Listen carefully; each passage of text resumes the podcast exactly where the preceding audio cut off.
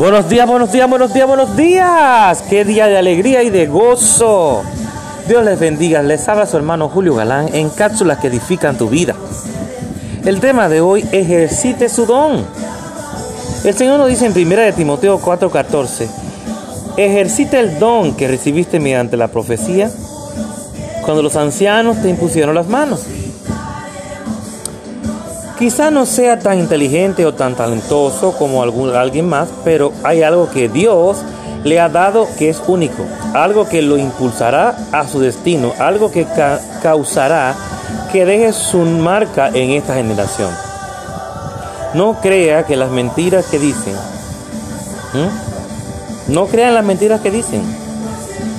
No hay nada especial en ti. No tienes la personalidad correcta o el talento de tu amigo.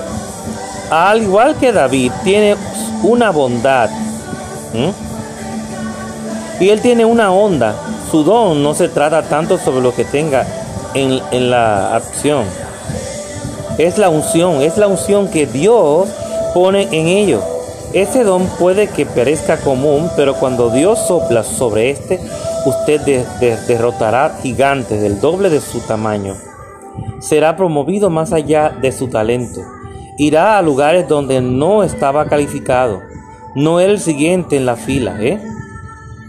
Pero, le, pero de pronto una puerta se abrió. De repente aquel sueño se cumple. Pero debemos ejercer los dones que Dios nos ha dado.